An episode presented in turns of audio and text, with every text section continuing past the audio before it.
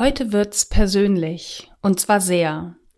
Ich habe mich nämlich dazu entschieden, eine Traumatherapie zu machen und möchte dir heute davon erzählen.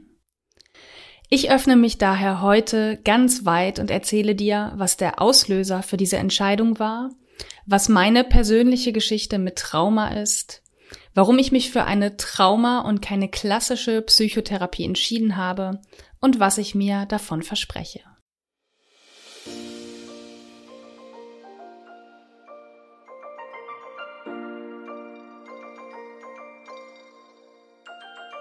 Om Shanti und Namaste. Ich begrüße dich zum Podcast Entfalte dein wahres Selbst. Der Podcast für spirituelle und feinfühlige Frauen mit einem anspruchsvollen Alltag. Ich bin Claire Ganesha Priya Oberwinter, Yogalehrerin und Empowerment Coach und in diesem Podcast bekommst du Tipps, Impulse und Inspirationen zu den Themen Yoga, Meditation, Embodiment und das Nervensystem, Selbstfürsorge, Persönlichkeitsentwicklung und Spiritualität. Damit du in die innere Ruhe findest und dadurch dein wahres Selbst entdeckst und entfaltest. Für dein freies und selbstbestimmtes Leben und Business. Ich wünsche dir nun viel Freude beim Hören. Namaste.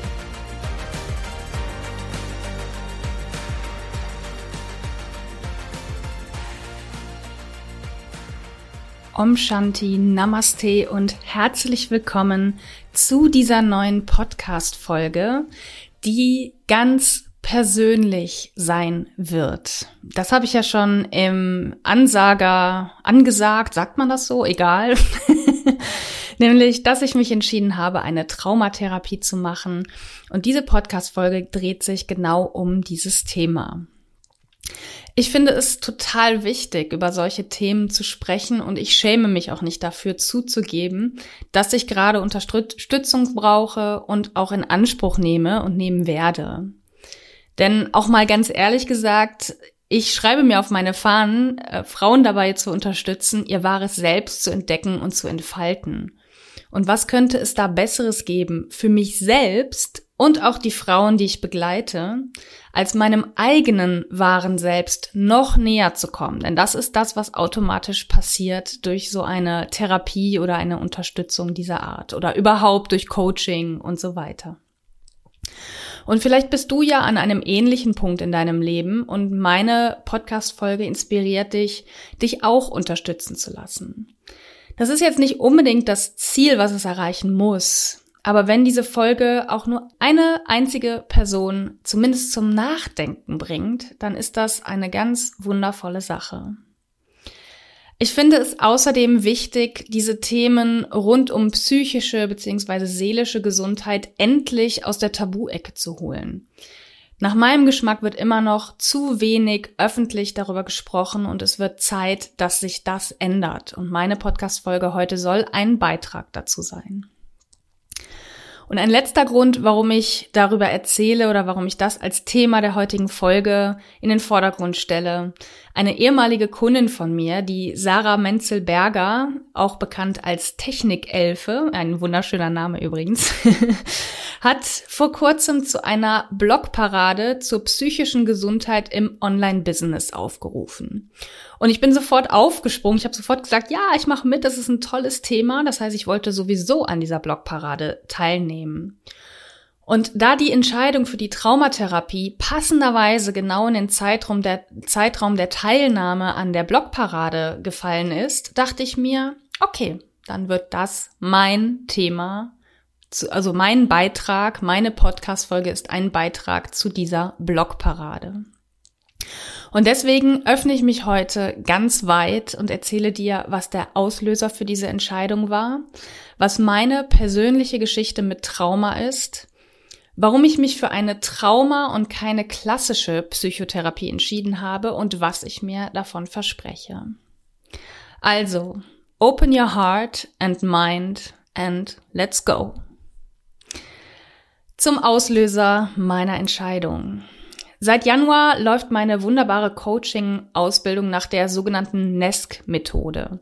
Und in den Show Notes habe ich dir einen Link dazu gepackt, wenn dich das interessiert, was das genau ist. Ich werde das hier nur in Kurzform erklären. Es ist nämlich eine körperorientierte Methode, und man arbeitet viel mit dem Nervensystem, um es zu regulieren und dadurch Blockaden und alte Glaubenssätze aufzulösen. Das war jetzt ein Versuch, die Methode in absoluter Kurzform zu erklären, was nicht einfach ist, denn man muss die Methode wirklich erleben. Man muss sie erleben, um zu verstehen, wie sie funktioniert und vor allen Dingen, wie hervorragend sie funktioniert. Zu Beginn der Ausbildung wurden wir immer wieder darauf hingewiesen, dass sich durch die Arbeit mit dem Nervensystem eine sogenannte Erstverschlimmerung einstellen kann. Das bedeutet, es wird erstmal alles schlechter und schlimmer, bevor es besser wird.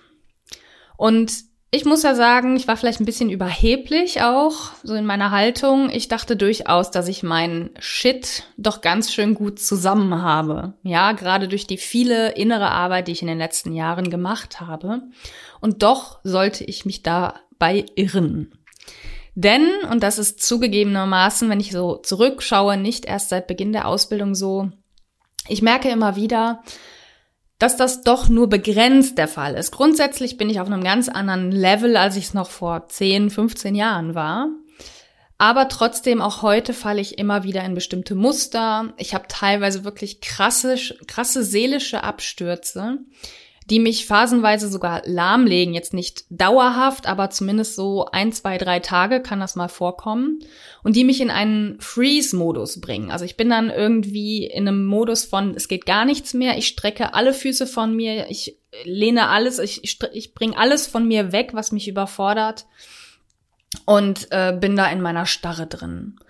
Und nicht nur im Business ist das natürlich total hinderlich. Ja, also ein gezieltes Vorankommen ist einfach so kaum möglich, wenn ich immer wieder ausfalle.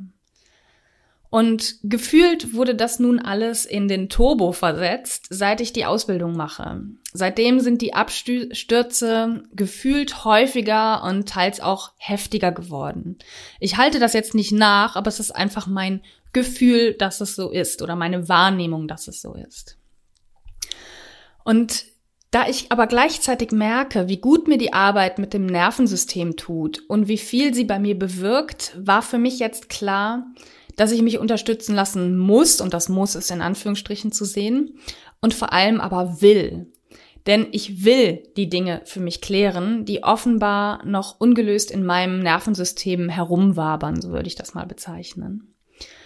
Und ich habe einige Zeit hin und her überlegt, ob ich mich einfach nur in Anführungsstrichen mit der NESC-Methode coachen lasse oder eine Traumatherapie machen soll, die ebenfalls mit einer ähnlichen Methode arbeitet, nämlich das sogenannte Somatic Experiencing.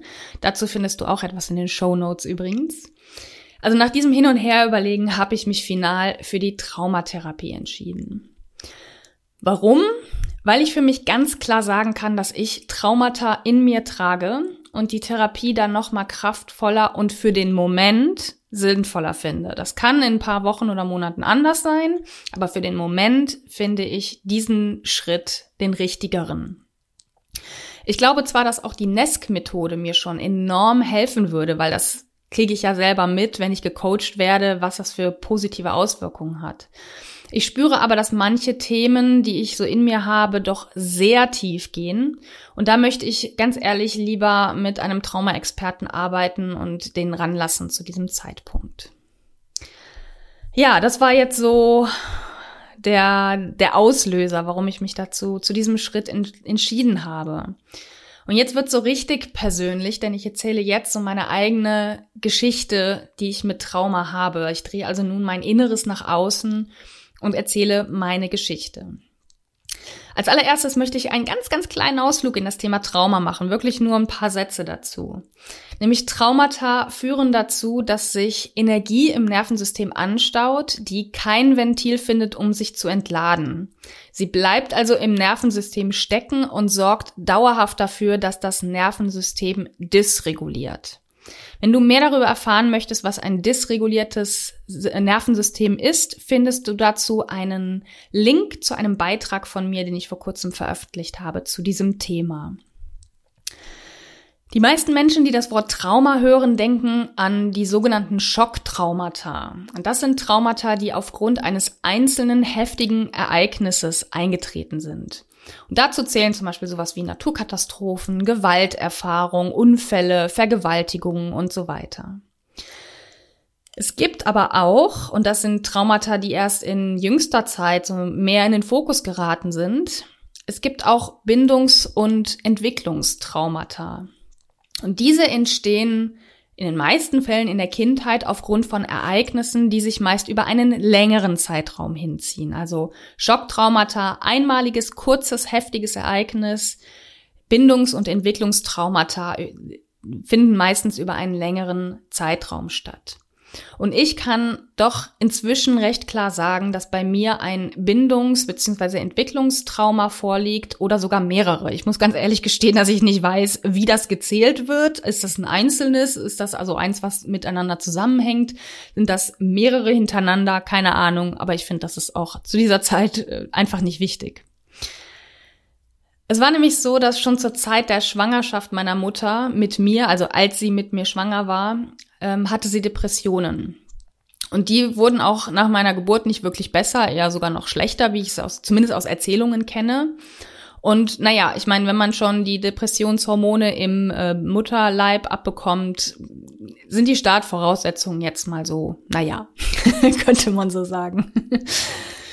Und äh, ja, im Babyalter, also als ich dann geboren war, tat meine Mutter das, was man zu der Zeit oft machte, was heute immer noch ähm, Thema ist in einigen Familien. Sie ließ mich nämlich schreien. Ich war wohl ein Schreibaby, das hat sie mir erzählt, und aus lauter Überforderung, weil ich so viel geschrien habe, ließ sie mich teilweise nächtelang in meinem Körbchen in der, in der Küche einfach durchschreien. Nach der Babyphase kam dann die Krebserkrankung meines Vaters, die erste in seinem Leben, die zweite später in seinem Leben kostete ihn dann tatsächlich das Leben.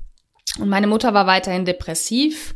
Und so war in der Familie, also in meiner Geburtsfamilie, Überforderung, Stress, Existenzangst und sogar Todesangst an der Tagesordnung oder sehr, sehr vorherrschend, sehr präsent die ganze Zeit. Und meine Eltern, da bin ich überzeugt von, ich kann mich ja nicht mehr erinnern, aber ich bin da sehr überzeugt von, haben sich bestmöglich um mich gekümmert, beziehungsweise um uns. Ich habe ja auch noch einen Bruder. Jedoch trotz allem Kümmerns nach den besten Möglichkeiten bezweifle ich, dass ich damals die Nähe und Verbundenheit erhielt, die ich als so kleines Kind eigentlich gebraucht hätte. Und meine Mutter spiegelt mir das auch immer wieder, dass sie heute sagt, ich war nie richtig für dich da und meine Depressionen haben mich dran gehindert und ne, also das, das kommt durchaus als Thema auch mal immer wieder auf.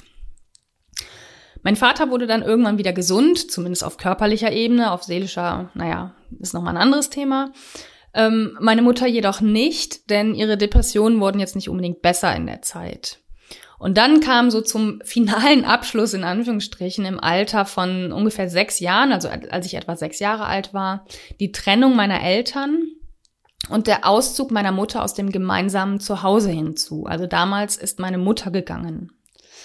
Und naja, man sagt ja, dass so die ersten sechs bis sieben Jahre eines Menschenlebens entscheidend sind für das weitere Leben und sich in der Zeit alle elementaren Sichtweisen über das Leben entwickeln und festigen. Was nicht heißt, dass man sie nicht wieder auflösen kann, aber grundsätzlich so diese Grundeinstellung zum Leben entsteht in dieser Zeit. Und diese ersten Jahre meines Lebens waren sehr stark geprägt eben von den Themen Verlust, Verlustangst, teilweise Todesangst. Entweder, ne, ich hatte Todesangst um meine Eltern, ich hatte eigene Todesangst. Wenn du als Baby in, der, in deinem Bettchen schreist und niemand kommt, hast du Todesangst. Und eben auch Distanz. Also das waren so die prägenden Erfahrungen, die ich als Kind gemacht habe.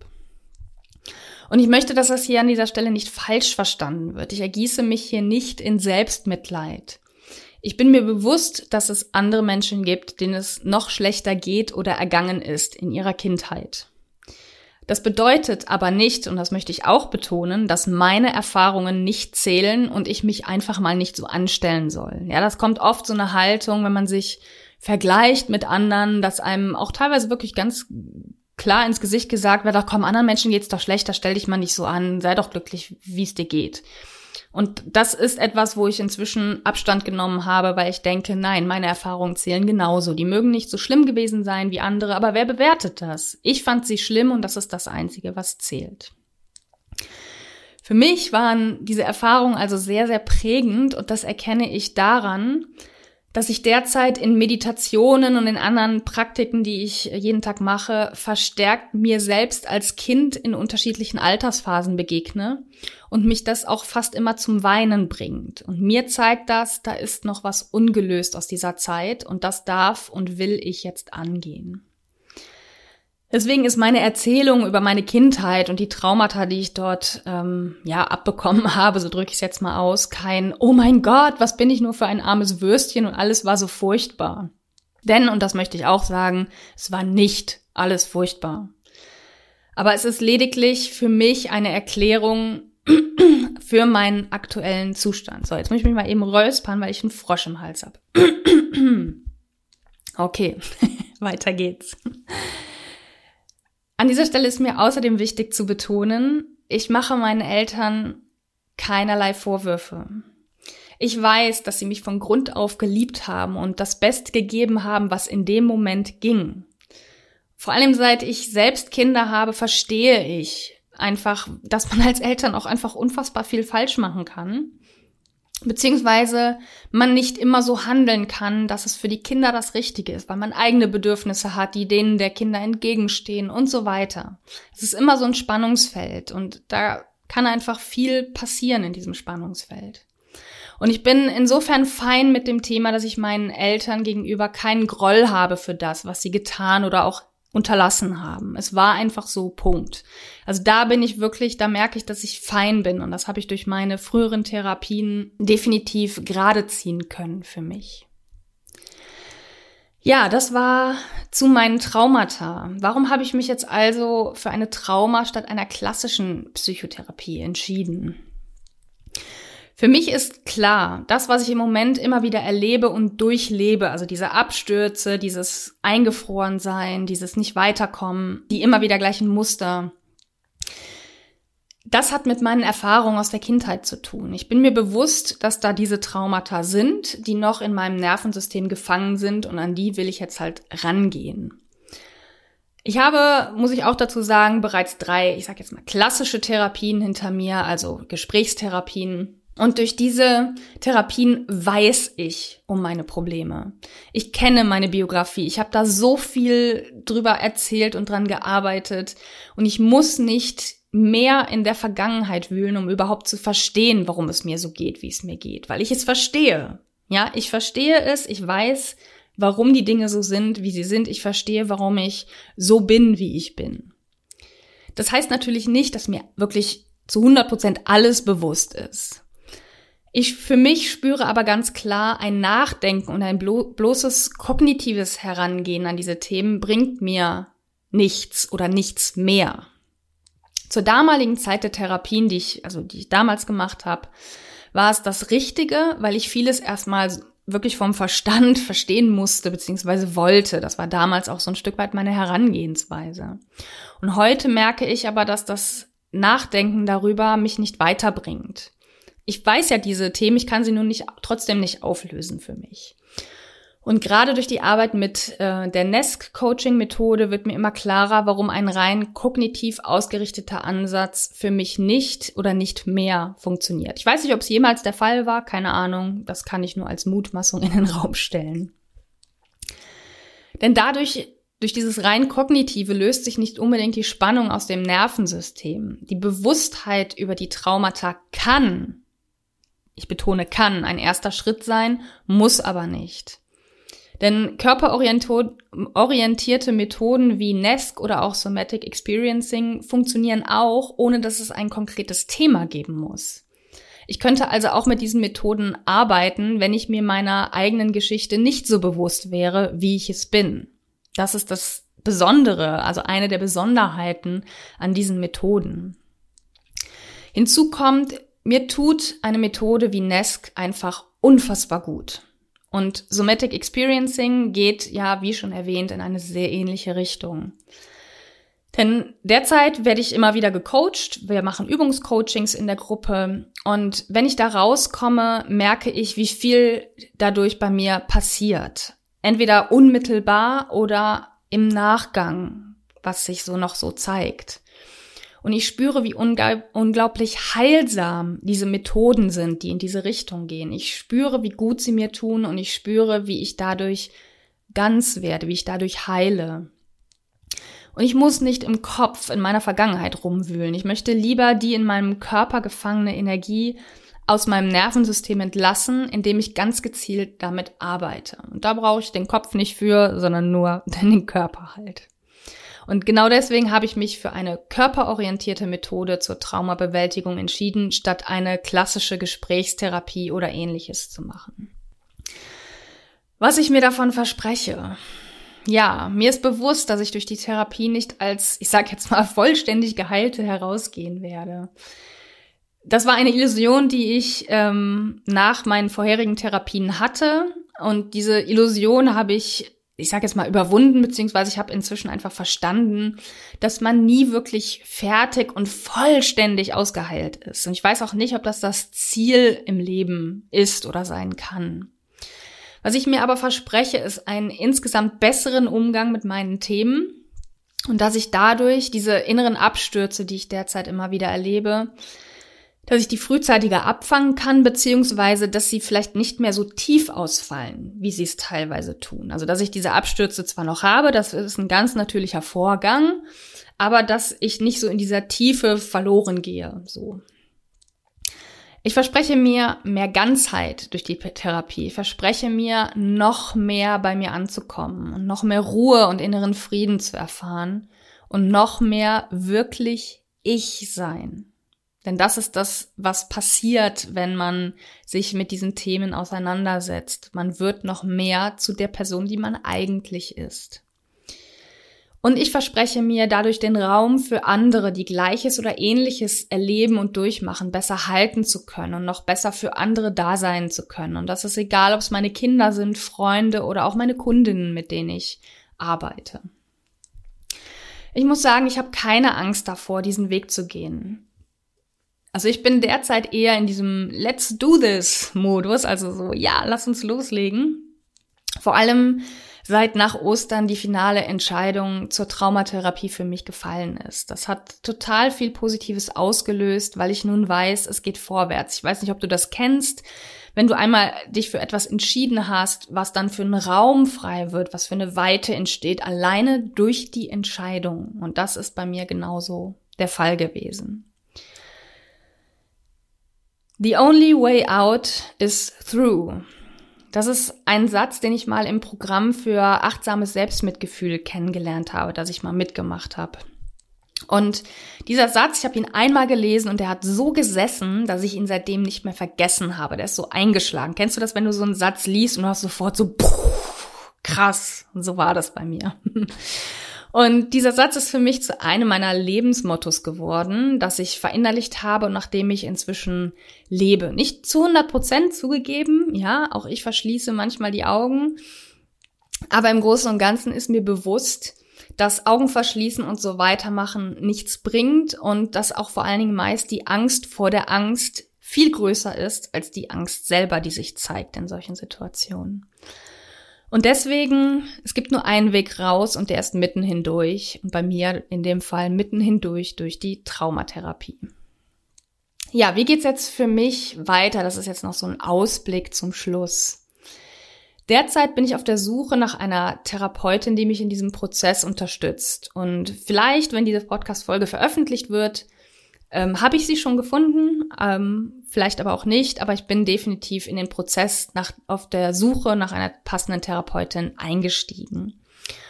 Und während ich das mache, wird mein Leben trotzdem ja weiterlaufen. Ich werde selber weiter mit NESC arbeiten, also mit der Coaching-Methode, die ich gerade lerne. Und ja, sie, ich bin mir sicher, dass ich sie mehr und mehr verinnerliche, so wie ähm, und, und damit noch intensiver arbeiten kann.